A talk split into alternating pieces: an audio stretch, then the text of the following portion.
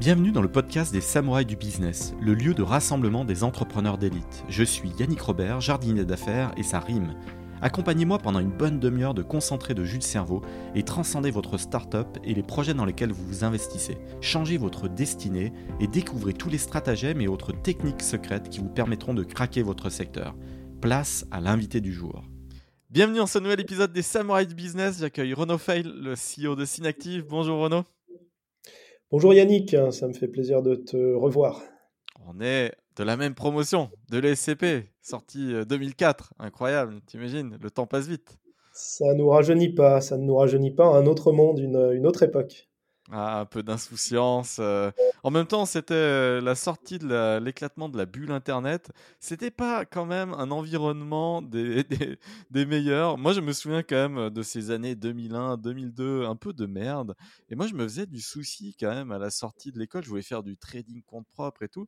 Donc, je ne sais pas comment tu l'as vécu, toi, cet environnement tech, en te replaçant comme ça, euh, euh, même si tu étais quand même parti dans, une carrière chez EY, tu as, enchaîné à Télécom Paris un master spécialisé.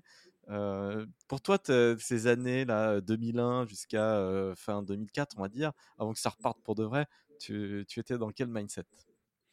Alors peut-être que, peut que pour nos interlocuteurs, faut peut-être un tout petit peu, oui, replacer un peu le contexte. On se croise en première année d'école de commerce.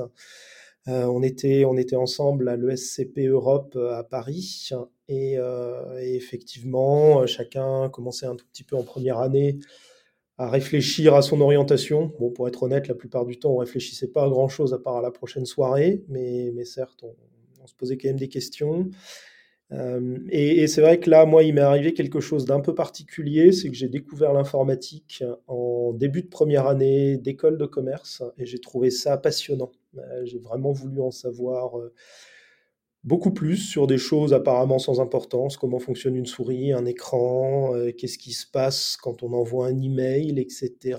Et c'est quelque chose qui m'a obsédé pendant pas mal d'années d'essayer de comprendre un peu tout ça. Il y avait des cours sur les bases de données, constitution de bases de données, je me rappelle. Ouais, c'est dès la première année.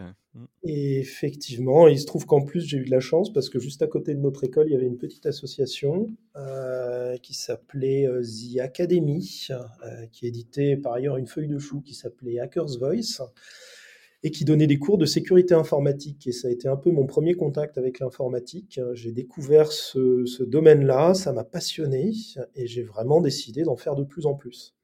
Euh, voilà, j'ai été sage, j'ai décidé quand même d'aller jusqu'au bout de mon école de, commerce, même si j'avoue que par moment j'avais du mal à me motiver euh, pour suivre les cours.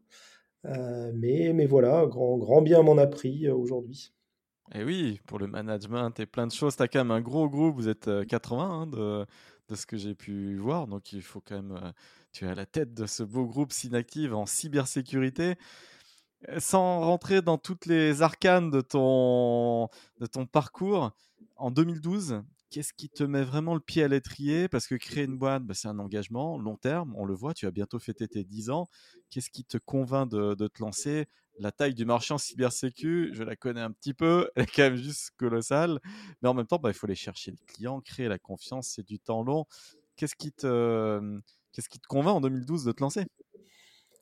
Oh, faut être honnête, il y a y a quand même beaucoup de hasard hein, dans, tout ça. Euh, c'est toujours assez facile à posteriori d'essayer de, de, connecter les points, comme disaient certains. Euh, c'est vrai que sur le moment, on, improvise et on avance un peu comme ça. Euh, quand je suis sorti euh, d'école en 2005, c'était quand même plutôt une voie de garage, faire de la sécurité informatique. Le marché était absolument pas porteur. C'était une voie passion. Euh, par contre, c'est un domaine qui était, qui d'ailleurs est toujours passionnant, techniquement, intellectuellement, mais c'était pas du tout une voie business. donc c'est vrai que j'ai fait, j'ai fait mes premières années en auditeur sécurité. Donc on faisait des audits de sécurité technique. Euh, c'est pas compliqué, c'est répondre à la question en apparence simple. Est-ce que tel ou tel système est sécurisé? Oui, non, pourquoi? Et faites-moi une démonstration de sa vulnérabilité. Donc on faisait des tests d'intrusion, on essayait de rentrer dans des systèmes informatiques, on essayait d'impressionner les clients en montrant qu'on arrivait à hacker telle ou telle technologie. Euh, on faisait des, audits où on relisait des codes sources à la recherche d'erreurs, etc. mais c'était, c'était plutôt pas une voie de garage, mais en tout cas, c'était, un tout petit secteur dans, l'informatique. On n'utilisait même pas d'ailleurs le terme cybersécurité, c'était encore là la sécurité informatique. Euh, je te le fais rapide. Euh, ensuite, j'ai l'occasion de partir en Australie pendant deux ans et demi, où je travaille pour différentes sociétés australiennes. Super expérience au passage. Mais le hasard me fait finalement revenir en France, à Paris. Euh, inutile de te dire qu'un retour après deux ans et demi euh, en Australie, où quand même, il n'y a, pas à dire, la qualité de vie est quand même sympa. Euh, voilà, on se pose beaucoup de questions. J'avais la chance quand même de continuer en télétravail pour ma boîte australienne. Donc j'ai eu la chance de tester le télétravail avant, avant plein, plein de précurseur. j'ai été précurseur et j'ai pas du tout aimé d'ailleurs. Hein. faire, faire du télétravail avec une équipe basée en Australie, c'est 8 à 10 heures de décalage horaire. Euh, très vite, moi, j'étais un peu déçu de ma contribution à l'équipe, euh, de, mon intégration dans les projets. C'est sûr que le décalage horaire rajoute en plus une couche de complexité. Euh, et du coup, c'est un peu le hasard qui s'est rappelé à moi. J'ai un ancien collègue, Nicolas, qui travaillait avec moi dans un petit cabinet de, sécurité informatique où on avait pu bosser ensemble, HSC, qui me recontacte et qui me dit, écoute Renaud, il faut qu'on monte quelque chose. Et pour moi, c'était c'était pas trop un projet, je voyais ça comme quelque chose de nature à m'éloigner de la technique, à m'éloigner de mes vraies passions. Et il faut être honnête, j'avais raison. C'est monter une boîte, c'est quelque chose qui peut vous éloigner de, la technique et des choses qui techniquement peuvent vous intéresser, donc faut pas se leurrer. Mais à force d'en parler, et peut-être euh, la bière de trop, comme on dit dans le bon bar, le bonsoir, il a fini par me convaincre de le faire. Et effectivement, du coup, en avril 2012, alors que le marché n'était pas encore aussi porteur qu'il l'était aujourd'hui, euh, on décide de monter Synactive. Alors là, je, te fais une petite pause parce que est-ce que c'est le hasard ou l'air du temps euh, et HackerOne se créent en 2012. Il se passe un truc quand même parce que euh, on, lit tous les mêmes articles. Enfin, tu vois, je veux dire, il y a des cycles entrepreneuriaux. Et là, tu crées Synactive. en je précise, par exemple, en amont de la création de Bugcrowd, qui est en septembre 2012 officiellement. Donc, tu as quelques mois d'avance et tout, mais, mais, mais HackerOne aussi, qui sont deux grosses plateformes de, bug bounty américaines, euh, c'est 2012. Tu vois ce que je veux dire? Il n'y a pas un truc qui se passe ou C'est quoi le, changement de paradigme euh, Toi, les grands groupes euh, ont toujours fait des, pentests. Les GAFA sont toujours, ont, un contact particulier avec l'univers du hacking. Il n'y a, pas des trucs qui, deviennent un peu fédérateurs, un mouvement qui, qui naît? Pourquoi 2012 pour tout le monde? Alors, c'est une bonne question. Euh, et tu as à la fois raison et tort. Euh, parce que les deux que tu cites, euh, c'est des boîtes américaines, et quand même souvent les US sont un tout petit peu en avance, ou beaucoup, sur, sur la France et ses modes. Donc en France, ce n'était pas encore le cas. Par contre, là où tu as complètement raison, c'est que euh, certains de, certaines sociétés qui aujourd'hui sont considérées comme vraiment des, concurrents significatifs, des sociétés qui sont un peu nos égales, se sont créées exactement à la même période. Un an avant, un an après, etc. Euh, donc effectivement, il s'est quand même passé quelque chose dans, cette période. C'est toujours difficile de savoir si, après ça s'est arrêté, mais effectivement, il semblerait qu'il y ait des, périodes où il y a effectivement une ère du temps, des modes, des choses qui... Peut-être des conférences, parce que tu vois, je note qu'en 2009-2010, il y a la conférence de Loïc Lemer dans, un domaine technologique qui a stimulé plein, plein, plein de startups qui ont fait la première vague. Et moi, je me suis lancé. Il y a plein de gens en fait qui se sont lancés dans l'entrepreneuriat autour de 2010. Moi, j'en faisais partie. Et Loïc Lemer était vachement rassembleur, gros event. Est-ce que dans la cybersécurité, il n'y a, pas euh, l'apparition d'un event, un truc comme ça, qui aurait été euh, l'étincelle pour tout le monde? Eh ben, j'ai pas identifié cette étincelle, mais c'est fort possible. Euh, et encore une fois, j'espère que c'est pas, j'espère que c'est pas la fin. Et j'espère surtout, même si c'est vrai que récemment, on voit quand même des effets de mode, hein, où aujourd'hui les, sociétés qui se lancent, ça va être beaucoup moins du service, mais beaucoup plus de l'édition logicielle. On voit quand même effectivement qu'il y a des modes sur le type de société qui se crée, quelle est l'offre qu'elle porte. C'est vrai que souvent, les mêmes sociétés, les mêmes offres apparaissent à un ou deux ans d'écart maximum, et, euh, et que le meilleur gagne. Alors c'est vrai que là on est dans la mode du SaaS et, ça déboule, hein. du copycat à fond et on regarde aux US qui s'est lancé il y a deux ans et c'est vrai qu'on ne sait pas ce que ça donnera, mais il n'y a jamais eu des conditions aussi favorables que là, lancer sa boîte. Vraiment, le, les, investissements, ça vient d'être annoncé grâce à Volta Partners. C'est plus de 10 milliards d'euros d'investissement cette année récoltés par la French Tech. C'est un record. On est encore un peu en retard par rapport aux Allemands et aux Anglais, mais quand même, c'est un doublement par rapport à l'année dernière. Et l'année n'est même pas finie. Qui sait, le mois de décembre sera peut-être euh, record. S'il y a d'autres cassos rares et autres qui lèvent plus de 500 bars, on, peut aller vite. Mais euh, pour revenir à, à Synactive, ton état de, des lieux de départ, euh, replace-toi dans ces premières semaines où, voilà, tu viens d'immatriculer Synactive, le tout premier client. Alors, tu n'as peut-être pas le droit de citer le, nom et clause de confidentialité, mais ça, crante comment? L'étape du zéro absolu jusqu'au 1 où on sent que la boîte commence à peut être pérennisée, ça met combien de temps? Voilà, c'est quoi le démarrage? Alors, tu parles des levées de fonds, et c'est vrai que là aussi, il faut recadrer Synactive. Ah non, non, t'es bootstrap, toi, je euh, sais, je sais que tu bootstrap. Alors, euh, grâce, à, grâce à notre modèle de service. Euh, nous, c'est vrai qu'on se crée avec un certain nombre de contraintes. Mon associé et, moi, moi, je, rentrais d'Australie, j'ai démissionné, j'avais pas droit au chômage. lui non plus n'avait pas de chômage. Je dis ça parce qu'on sait tous qu'aujourd'hui, le chômage est quand même une des premières aides à la création d'entreprises. Et il n'y a pas forcément de mal à ça. Sauf bien sûr quand à la fin de sa période de chômage, on retourne bien au chaud euh, dans une société parce qu'on a échoué. Bon, là, c'est un peu pas de chance. Euh, nous, on est dans une situation assez, euh, assez contraignante où effectivement, on n'a pas le chômage, on n'a pas trop l'idée d'aller demander directement des aides, et je pense qu'à l'époque, elles étaient moins répandues.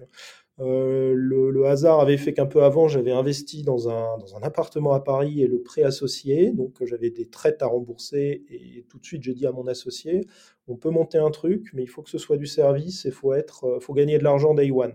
C'est-à-dire qu'on n'est pas là pour, euh, réfléchir à un projet qui, qui décolle dans cinq ans. Il faut tout de suite des clients, il faut tout de suite leur rendre des services pour pouvoir facturer dans trois mois. Euh, est-ce que c'est bien, est-ce que c'est pas bien? En tout cas, c'est comme ça que c'est créé, notre orientation très service euh, et qui a quand même donné un, rythme, un rythme à la société.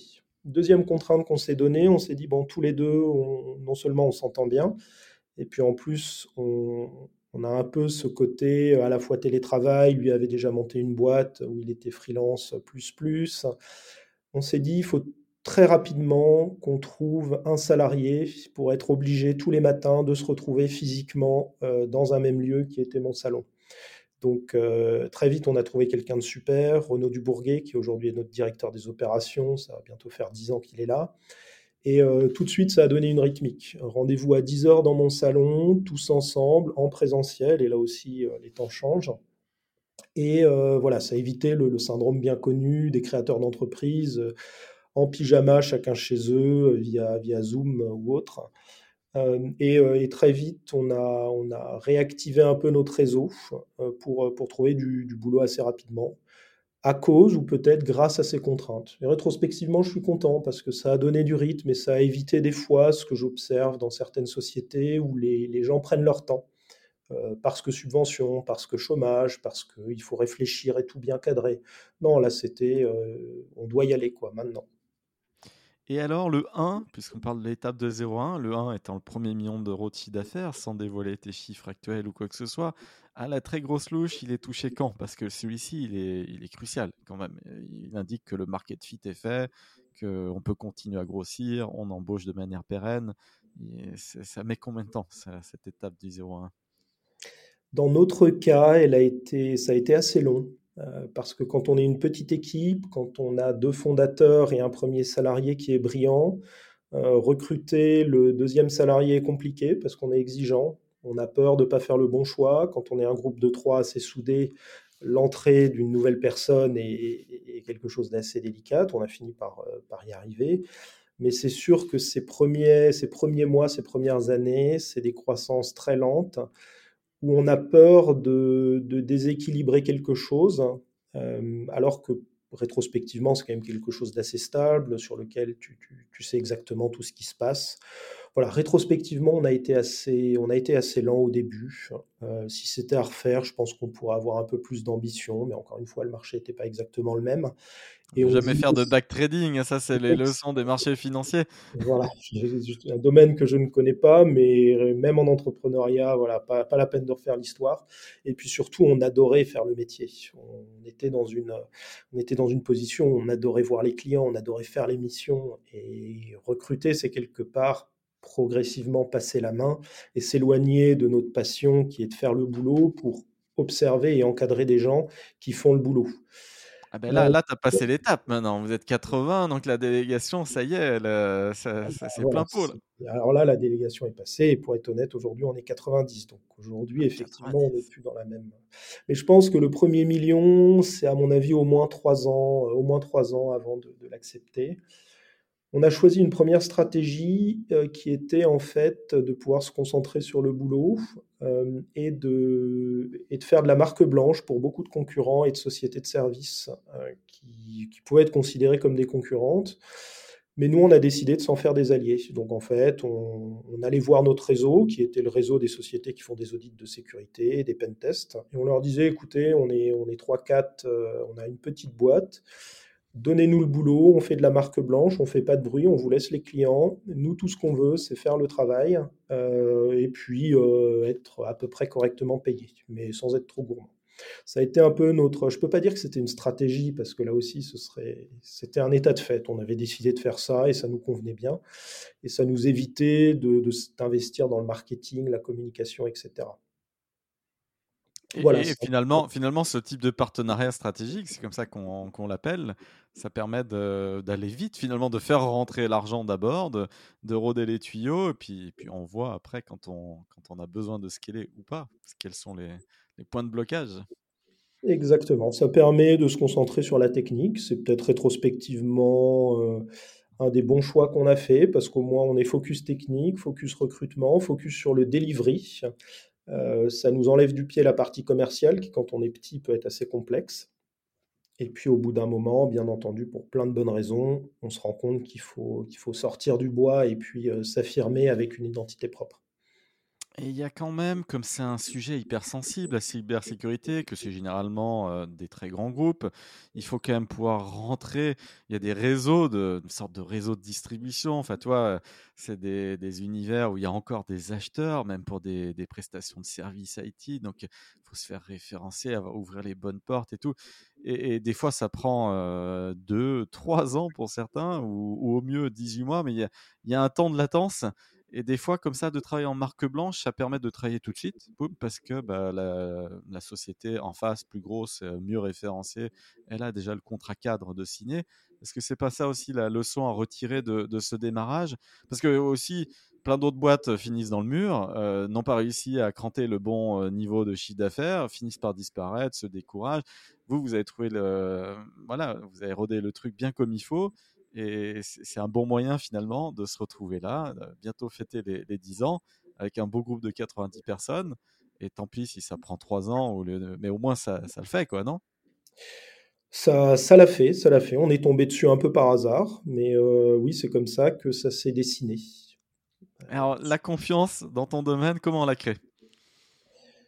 Euh, c'est effectivement une très bonne question. Et, et c'est vrai que nous, au début, notre obsession, et j'espère que ça l'est toujours pour tous les membres de l'équipe, c'est déjà de, dire ce que tu vas faire et euh, de faire ce que tu as dit. Voilà, on essaye un maximum de délivrer euh, les choses qu'on vend aux clients. Ça veut dire qu'il faut éviter de trop en vendre, il faut éviter de trop en dire et avoir quand même l'essentiel de son énergie sur le delivery. Euh, sur la, réalisation d'un audit de qualité, d'un test de sécurité de qualité, et créer une relation de confiance euh, qui va pas être nécessairement euh, parce que tu, tu, connais exactement le donneur d'ordre, que tu déjeunes avec lui ou que tu fais du golf avec lui, mais parce qu'au bout d'un moment, quand il a le rapport dans les mains, il se dit Ok, les gars ont bossé, ça m'a coûté un peu d'argent, mais le boulot est là. Donc, c'est sûr que c'est des fois quelque chose je ne sais pas s'il y a des entrepreneurs qui l'oublient, mais déjà concentrez-vous sur votre offre, sur votre service, sur votre produit. Faites un truc qui soit solide. Euh, ça peut jamais être irréprochable, hein, clairement. Je dis pas qu'il faut la perfection, mais en tout cas, euh, voilà, si vous dites, on vous fait une simulation d'attaque pendant 15 jours en donnant le maximum et avec les meilleurs experts qu'on a pu trouver, vous le faites. Voilà. Ensuite, des fois ça marche, des fois ça marche pas. Mais et alors, quand, quand c'est qu'il faut le faire? Parce que tu vois, je parle à plein de CEO euh, très euh, late stage, d'autres early stage. Euh, quand c'est qu'on se lance vraiment dans un audit de sécurité Certainement pas quand même les six premiers mois en plein MVP, alors que le truc il est tout branlant. Même si pour certaines fintech, il y a des gros enjeux, il y a des agréments, il y a plein de trucs. Donc des fois, il faut le faire un peu quand même au démarrage. Mais ta recommandation, avec quel niveau de maturité, avec ton recul et, toute ton expérience, c'est bien de le faire quand général ah, alors, euh, si, on, là on fait du conseil à des, jeunes créateurs d'entreprises, à des startups, euh, il y en a d'autres qui ont peut-être un autre avis que moi, mais effectivement, il faut déjà avoir validé son concept, il faut avoir déjà un peu de traction sur le marché, il faut déjà avoir récupéré quelques données euh, d'utilisateurs, etc. Alors bien sûr, hein, les ayatollahs de la sécurité diront non, non, il faut le faire dès le début, dès la conception du produit, dès la création du concept. By euh, design. voilà, by design, euh, sauf si vous avez déjà un gros funding. Euh, je vous suggérerais quand même déjà de vérifier que vous avez levé des fonds, que vous avez du chiffre d'affaires, etc.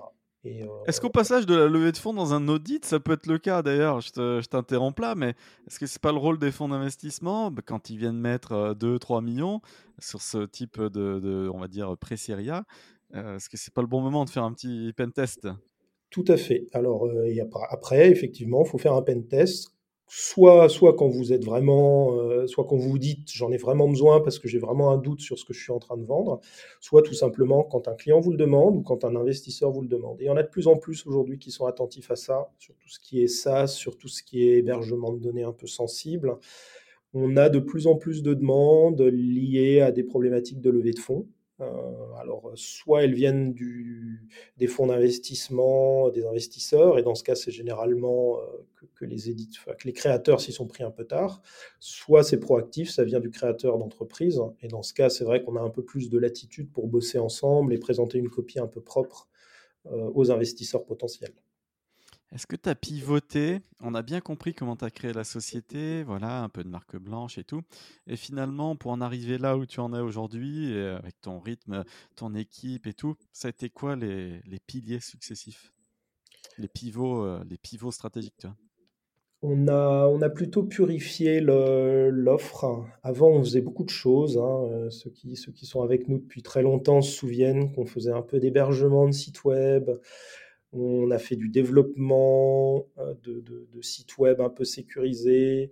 On était prêt à faire de l'accompagnement, du, coaching pour les RSSI. Aujourd'hui, on s'est quand même euh, focalisé sur des prestations de plus en plus techniques. Donc, on est monté en gamme techniquement et on a progressivement refusé les prestations où on estimait qu'on était que, d'autres personnes que nous pouvaient intervenir avantageusement. Ok. Donc, on s'est plutôt focalisé sur un cœur de métier. Et, alors, l'émergence, je citais ces plateformes de, Bug Bounty, tout ça.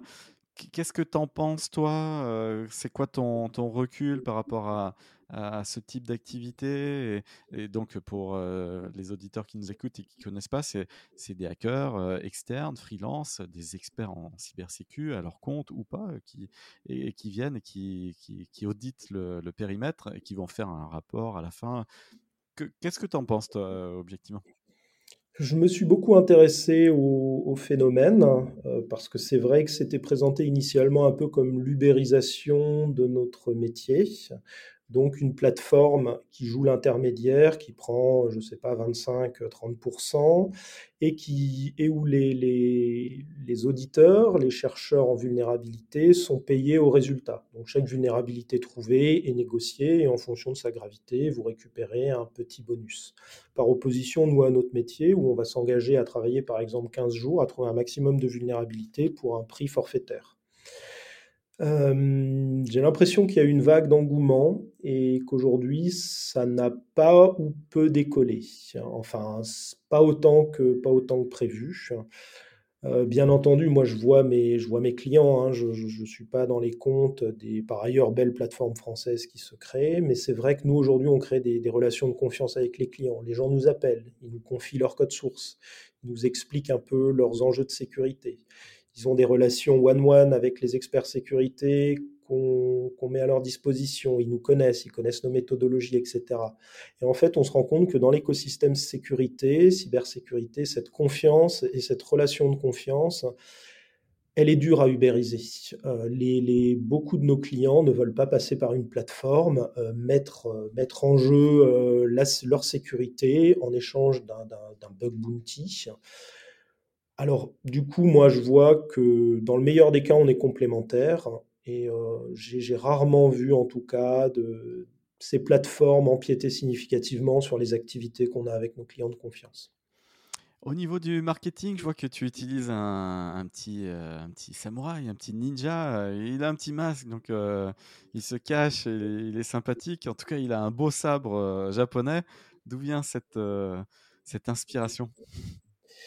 C'est, ça date d'il y a très longtemps. On, a, réfléchi à une petite mascotte pour la, pour la société.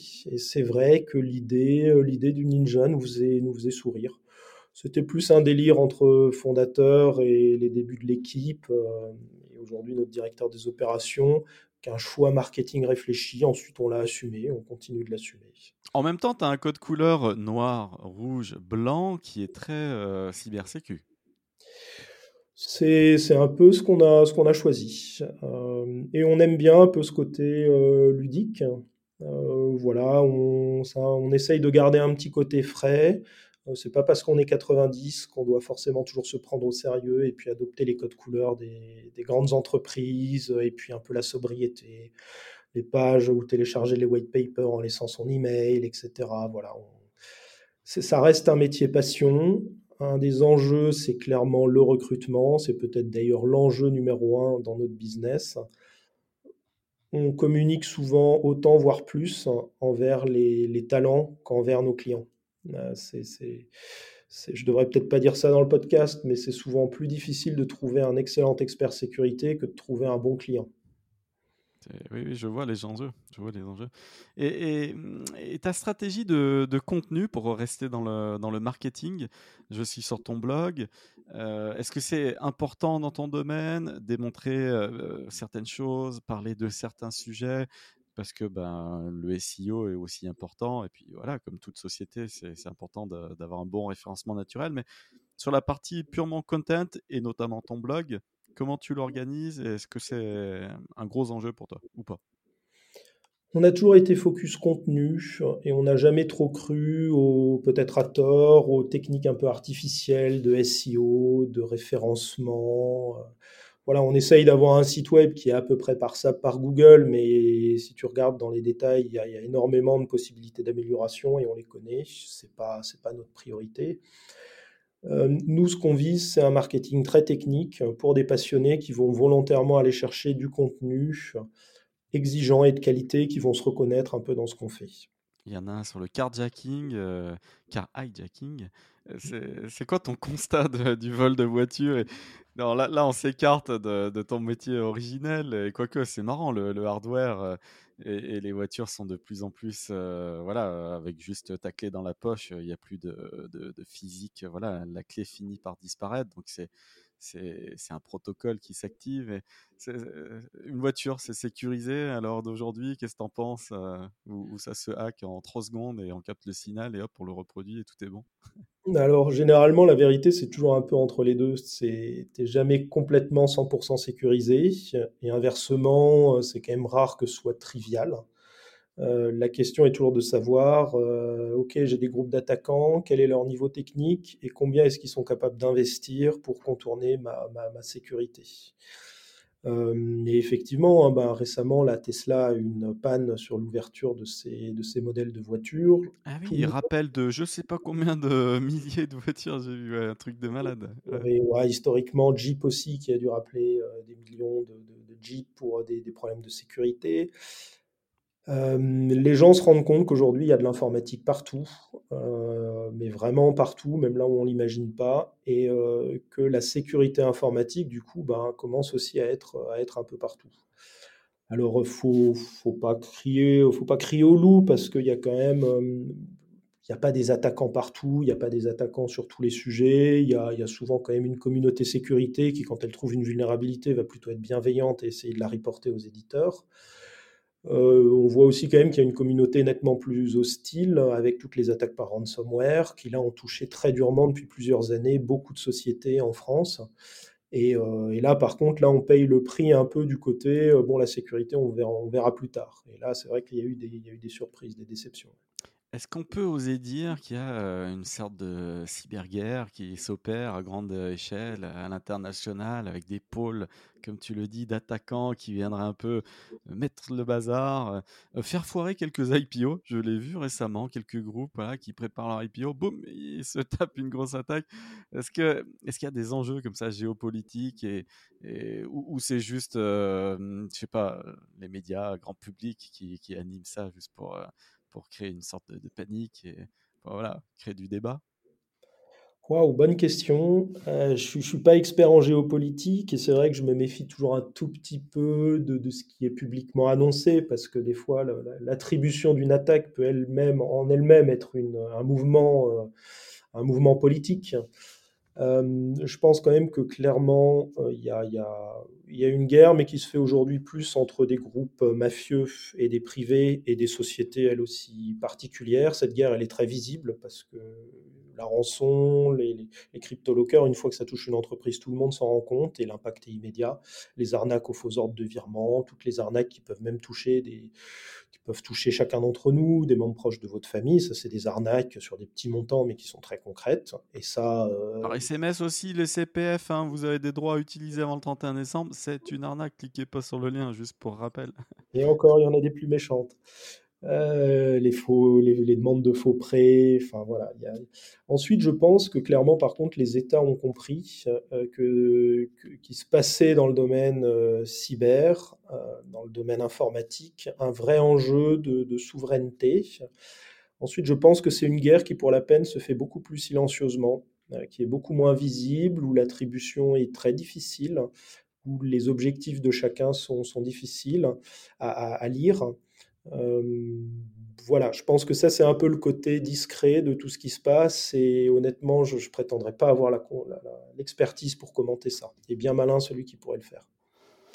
Euh, parmi les bonnes pratiques à recommander aux CEO quand ils commencent à, scaler leurs équipes, qu'est-ce que tu peux donner comme euh, conseil, euh, notamment par rapport à la gestion des passwords, que ce soit au sein de l'entreprise ou quand les gens créent des comptes et, finissent par mettre le même mot de passe un peu partout, mais on retrouve ça après en, en, accès admin ou pas, mais dans le périmètre de l'entreprise, parce que perso et pro, les gens utilisent parfois le même mot de passe.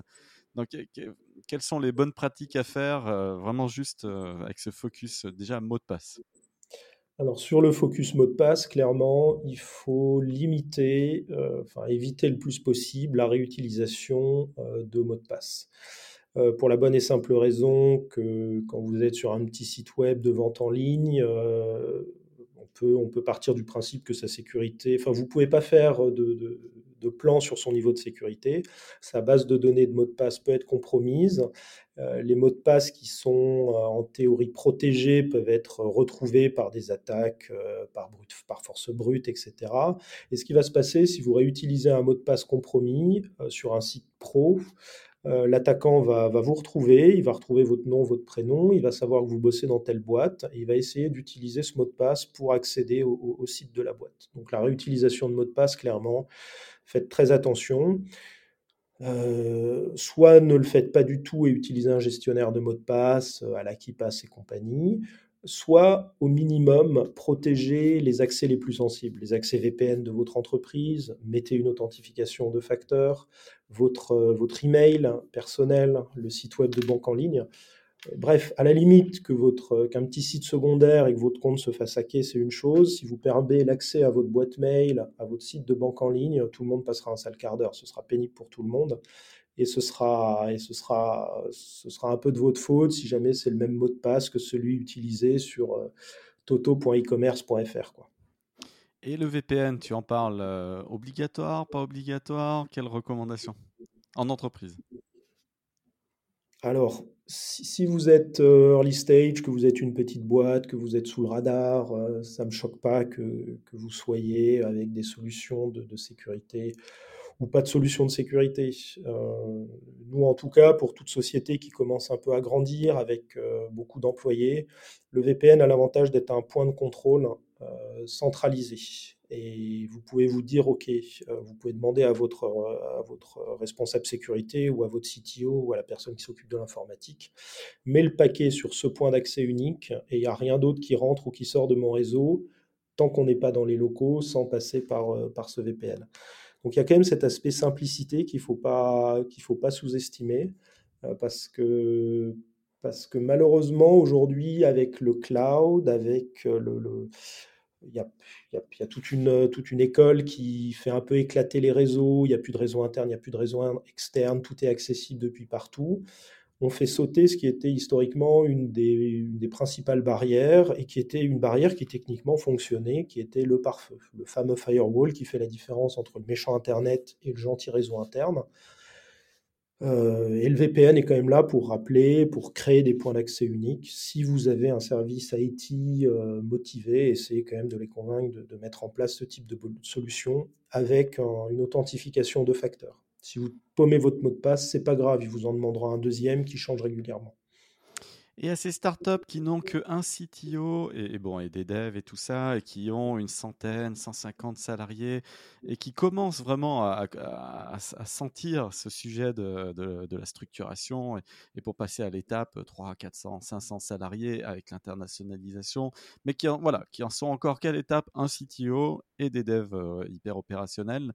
Quand c'est qu'on intercale euh, des, des, profils beaucoup plus euh, sécu, sans aller, enfin, ou en allant jusqu'au profil de RSSI, quand c'est qu'on fait débouler un vrai RSSI, en fait, c'est ça la question. Quand on a 1000 salariés ou il y a un palier intermédiaire, tu vois, de, de ton expérience.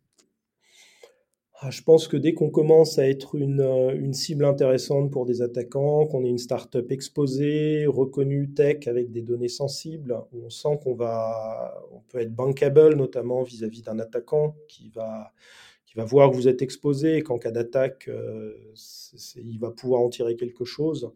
Je pense qu'il faut vraiment quelqu'un dont c'est la mission d'organiser la sécurité et puis de pousser un peu les choses.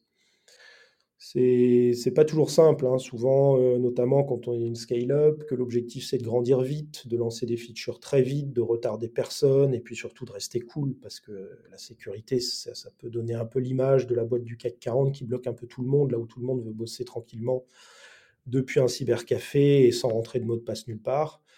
Euh, c'est vraiment un choix de risque à faire, et c'est vrai que on voit quand même que le risque, il est des fois, ça, ça arrive malheureusement un peu tard. Alors, je autant je ne suis pas du tout pour euh, commencer à faire de la sécu trop tôt quand on est encore euh, au niveau du MVP. Autant une fois qu'on a dépassé les 100 personnes, euh, ça peut être trop tard pour commencer à se dire je fais de la sécu. Et pour la peine, plus on attend, plus c'est dur de la mettre en place. Parce que faire bouger 100 personnes qui ont leurs habitudes, bon courage. C'est un, un boulot à part entière. Et on est d'accord, euh, toute nouvelle release, toute nouvelle avancée dans le code de l'entreprise, souvent pour le bien du projet, parce que le produit évolue, tout ça, c'est quand même la porte euh, ouverte à, toutes les fenêtres, comme on dit. c'est ça qui aujourd'hui est très compliqué, c'est que chaque nouvelle release peut contenir la vulnérabilité qui, qui vous mettra à plat. Et euh, aujourd'hui, on a du mal à avoir des solutions fiables pour tester régulièrement et au bon moment les nouvelles releases qui aujourd'hui sortent euh, des fois presque quotidiennement. Et oui, même en, avec un environnement un peu, euh, une sandbox en QA, quoi. C'est un peu, ça, ça, ne garantit rien en fait. Ouais. Ensuite, faut... les attaquants sont pas des magiciens non plus. Donc, si, si, vous faites quand même des audits réguliers, si jamais vous avez une équipe quand même qui, qui, fait, qui est attentive à ça, qui est formée à ça, euh, l'attaquant n'est pas omniscient, il va pas du jour au lendemain tout de suite trouver la vulnérabilité. Euh, et si ça arrive, souvent, on, voit quand même historiquement, hein, nous on arrive, on fait un audit de sécurité, on trouve des vulnérabilités et on se dit bon sang, vous avez eu du bol. Et, voilà, faut, faut pas que compter sur la chance, mais il faut pas non plus être parano et se dire que chaque fois que vous aurez une vulnérabilité, elle sera immédiatement trouvée et exploitée. Merci d'ailleurs, hein, sinon ce serait dur. Est-ce que tu te serais imaginé, euh, il y a dix ans, avoir euh, parcouru euh, voilà, tout ce bout de chemin et arriver là? On va bientôt être en 2022 et donc fêter ta dixième bougie. tu t'imaginais tout ça? Non, pas du tout. non, non, je pense qu'on a eu, on a eu de la chance, on était au bon endroit au bon moment. On a pris quelques décisions ensuite hein, qui ont dû être les bonnes, mais c'est surtout que on s'est retrouvé sur une vague on a trouvé un morceau, de bois, on s'est dit tiens, on va en faire une planche de surf. Mais ensuite, on, est monté dessus et on n'a pas abandonné le truc. voilà, il y a beaucoup de chance, mais c'est sûr que par contre, une fois qu'on a, commencé à dérouler, on ne s'est pas arrêté. Et on continue d'ailleurs. Mais clairement, euh, non, il y a dix ans, je n'avais pas du tout cette vision-là. Et on parlait de fête et tout ça, le SCP, euh, pour les 10 ans en avril 2022, c'est quoi euh, la fête? Ah bah déjà, ça va être un gros team building. Euh, on va partir, on va partir quelques jours avec toute l'équipe. Et à 90, ça commence déjà à être un truc sympa. Donc, en fait, avec une grande piscine là. voilà. Et puis, euh, et puis après, écoute, on a une, bonne habitude d'organiser un événement annuel où là aussi, je pense qu'on va faire quelque chose de sympa avec. Euh, même pas que les clients en fait, avec l'écosystème, avec les gens qu'on apprécie, les gens chez les concurrents, les gens qui nous ont aidés, etc. Voilà, c'est un peu un qu'on a. et, dernière question pour les 10 ans à venir, c'est quoi la médaille d'or? Quelque chose que tu n'imaginerais pas là maintenant et, tu te projettes dans 10 ans, 2032, avril 2032, qu'est-ce que, où est-ce inactive? Quels sont les, les, choix possibles, les parcours possibles pour l'entreprise? Tu t'imagines euh, la revendre un jour, rester à la tête? Ça, c'est une vraie question, hein, euh, surtout pour une boîte bootstrap. Qu'est-ce qu'il ce est envisageable comme étape d'après?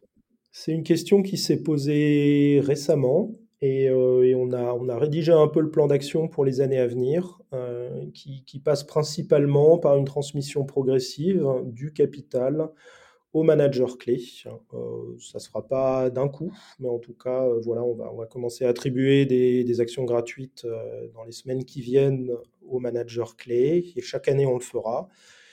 Et l'objectif, voilà, c'est de créer, de rester à la fois en, famille, même si c'est une grande famille. Il n'y a pas d'objectif de la, de, la, de la revendre. Moi, les grands groupes industriels du secteur, c'est, enfin, je pense qu'ils ont beaucoup à apporter, hein, mais mais je pense que c'est aussi des mouvements assez risqués en termes d'équilibre et d'intégration euh, d'équipe. Donc ça, c'est pas du tout euh, à l'ordre du jour. Euh, non, les, projets, c'est vraiment où est-ce qu'on veut être. Nous, je pense qu'on on a bien grandi en France. Il y a des belles opportunités là qu'on voit en Europe, dans le monde, etc. On a envie ah, Tu, tu débarrerais par quel pays? Il n'y a, a, pas de pays privilégié. Euh, nous, c'est, ça va être des opportunités. Euh, nous, ce qu'on aime bien, là, c'est quand euh, tu as une banque à l'autre bout du monde, dans un pays improbable, qui te dit écoutez, on vous a identifié pour des tests d'intrusion, on cherche les meilleurs prestataires mondiaux, on veut vous faire participer à l'appel d'offres. Et le projet est sympa, il est significatif et ça nous fait plaisir. quand tu as un éditeur qui. Enfin voilà, moi, le rêve, ce serait un jour Tesla ou une autre société nous contacte et nous dit écoutez, euh, voilà le prochain audit de sécurité des, futurs Tesla, c'est pour Synactive. Euh, on a tant de milliers de jours hommes de validation sécurité, c'est pour vous et vos équipes. Comment est-ce qu'on bosse Comment est-ce qu'on s'organise? Euh, Voilà, et on a de plus en plus ce type de projets qui apparaissent avec des trucs très tech, très sympas, avec une exposition internationale et des projets. Et, du hardware possiblement, une nouvelle box euh, pour un gros opérateur télécom ou autre. voilà, tout ça. Et non, voilà, c'est un peu ce type de projet qui aujourd'hui nous font, nous font vibrer. Et il y a plein de projets intéressants en France. Et en fait, il y en a plein à l'international. On se rend compte qu'en France, on a quand même un niveau euh, d'expertise en cybersécurité. On a une formation ingénieur qui est top. Bien sûr, il n'y en a jamais assez à recruter, mais quand même, il ne faut pas se plaindre. On a quand même un niveau euh, d'expertise dans, beaucoup d'écoles en France qui est fort correct par rapport à d'autres pays. Et euh, de plus en plus, j'ai l'impression que ça se sait à l'étranger et qu'il y a des gens qui viennent, qui viennent nous voir et qui, font appel à nous. Donc voilà, c'est un peu ça, le voyager, voir du pays, faire des, évaluations sympas. Euh, mon petit regret, c'est que c'est plus moi qui l'ai fait, donc euh, je, je, vis un peu ça par procuration quand je vois l'équipe qui fait des, superbes évaluations sécurité, qui trouve des trucs incroyables dans des produits incroyables où jamais on penserait qu'il y a des vulnérabilités. Euh, mais ça reste quand même super intéressant de les voir faire. Quoi. Bah écoute, euh, Renaud, merci beaucoup pour ce super épisode qui met bien euh, en, valeur, en exergue ce, sujet cybersécu euh, absolument clé. Ça fait partie de l'ossature, de, de, la colonne vertébrale nécessaire. Sinon, bah, s'il y a un problème, tout, s'effondre. Donc il faut, avoir l'œil dessus quand même à un moment donné. Peut-être pas effectivement pendant la, phase de MVP, mais, mais à un moment où on scale. Je te, je te, remercie. En call to action, on, propose quoi aux, auditeurs et à tous les CEO qui nous écoutent, mais aussi beaucoup de fonds d'investissement. Au fonds d'investissement, allez-y, hein, faites euh, quelques tests euh, euh, pendant vos levées ou après avoir investi. Vous pouvez aussi tout perdre s'il y a un problème dans une participation, donc ça vaut le coup de, de, faire un petit audit. Mais aux CEO qui nous écoutent, c'est quoi le call to action hyper concret pour qu'ils ils viennent te voir, s'inactivent ou, ou toi, Renaud, sur LinkedIn? Oh, le call to action, c'est, n'hésitez pas à faire simple. Il euh, y, a, y, a, y, a, tout un marché et certains fonds d'investissement et plein de sociétés en profitent. Il y a tout un marché d'une cybersécurité qui, s'annonce comme très compliqué. On parle d'intelligence artificielle, on parle de blockchain, etc. Euh, je doute pas qu'il y ait beaucoup d'argent à faire dans le domaine, mais en termes d'efficacité, les solutions les plus simples et les plus basiques sont souvent les meilleures. Euh, à défaut de tout faire, euh, fixez-vous 3-4 priorités, faites-les bien et vous aurez déjà 80% des attaques bloquées grâce à ça, voire 90%. Les attaquants, ce pas des magiciens et ça sert à rien de trouver des solutions magiques pour se protéger. Super conclusion. Boum, la punchline.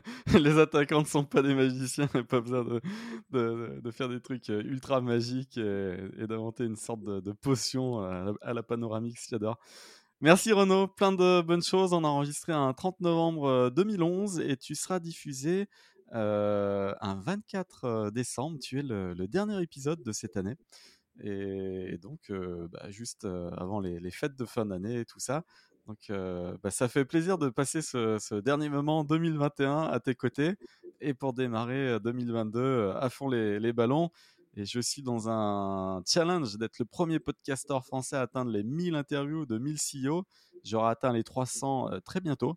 Alors, j'aurai pas tout diffusé là sur 2021, mais cette année, j'ai interviewé plus de 260 CEO, donc je suis factuellement le numéro 1 en France en termes d'intensité. J'espère dans les trois ans le numéro 1 en termes de trafic.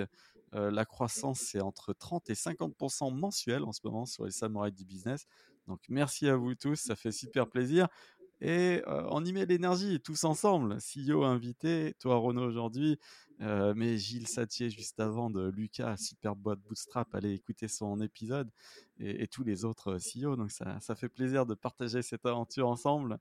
Merci Renaud et à très vite pour des nouvelles de Synactive. Rendez-vous dans 10 ans pour voir où on en sera et joyeuses fêtes de fin d'année à tous nos auditeurs. Merci à toi. Merci.